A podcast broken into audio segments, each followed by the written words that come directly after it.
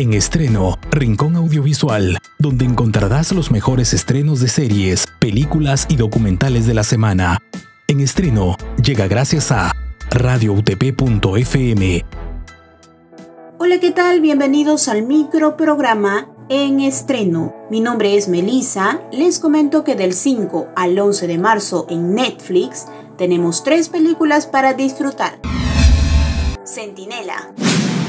De regreso a su casa tras una traumática misión de combate, una soldado altamente capacitada emplea tácticas letales para encontrar al hombre que le hizo daño a su hermana. En el elenco de actores se encuentran Olga Kurilenko, Marilyn Lima, Michelle Nabokov y más. Esta película se encuentra dentro del género de acción y aventuras y la podemos ver a partir del 5 de marzo. Debido a su alto contenido de violencia, es apta para mayores de 16 años. Lava perros. Cuando un narco en decadencia se niega a saldar su deuda con un advenedizo, solo una reserva oculta puede salvar a sus hombres, y justo es la que acaba de hallar el jardinero.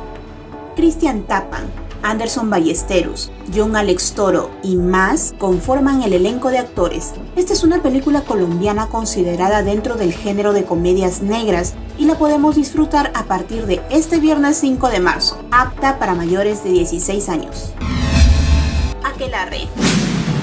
La película trata de un país vasco del año 1609, donde un grupo de mujeres acusadas de brujería distraen a su inquisidor con historias inventadas del Sabbat para posponer su ejecución.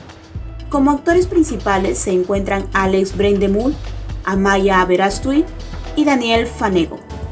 Realizada en España y ambientada en otra época, corresponde al género de dramas y la podremos disfrutar a partir del 11 de marzo. Esta película es apta para mayores de 16 años. Esto ha sido todo por hoy, radioyentes. No se pierdan el próximo microprograma donde les contaremos mucho más acerca de los últimos estrenos en Netflix. Puedes dejarnos tus comentarios acerca de los contenidos que te gustaría escuchar. Hasta la próxima.